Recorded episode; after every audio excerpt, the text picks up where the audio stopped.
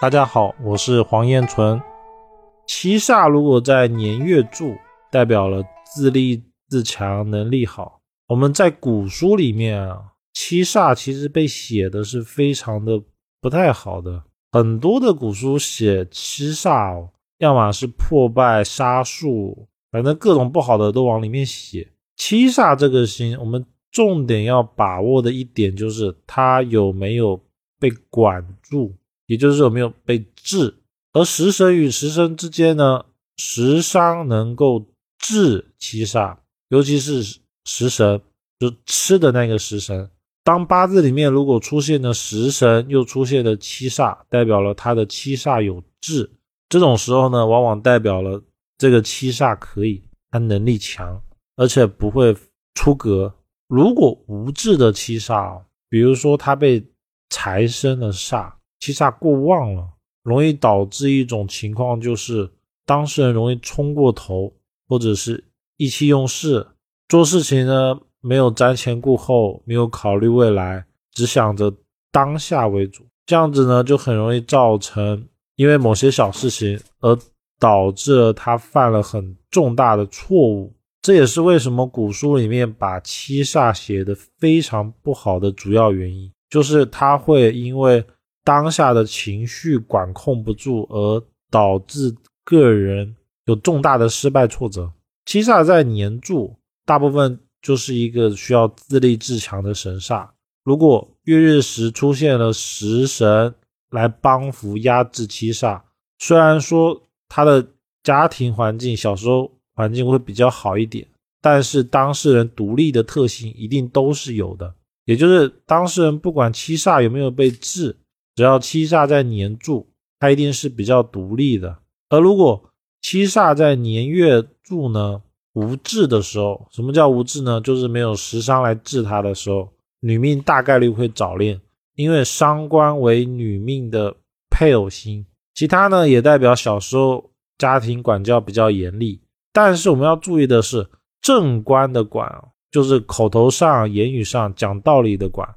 而七煞的管呢，更多的是有冲突点，比如说有棍棒，或者是言语上面讲话可能比较冲，诸如此类来管理。所以七煞的年柱的人，小时候在家里面有不太好的童年经验的概率是非常的大的。也因为这样子呢，大部分七煞在年柱只要无治的人，他一定很早就会步入社会。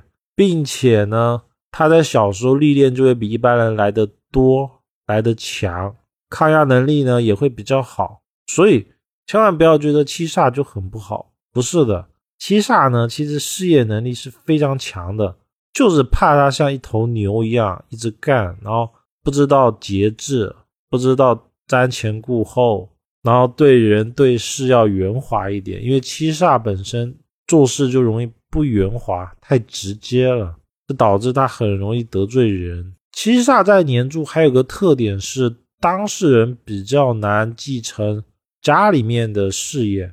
这个因为七煞本身也是代表了官，所以不是说七煞所落的宫位家里小时候就不好，家里就穷，不是的，而是说当事人的。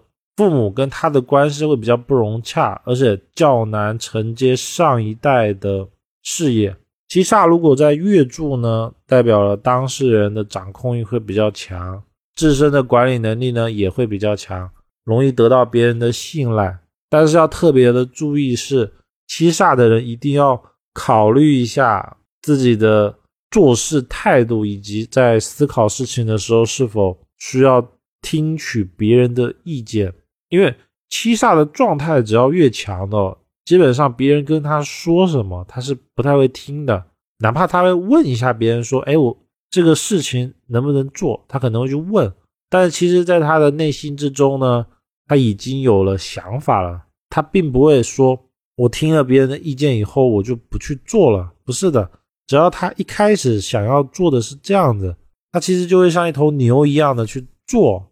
而这种情况其实是非常不好的，因为往往就是这种一根筋的状态哦，会导致他招来破败，而且很容易得罪人。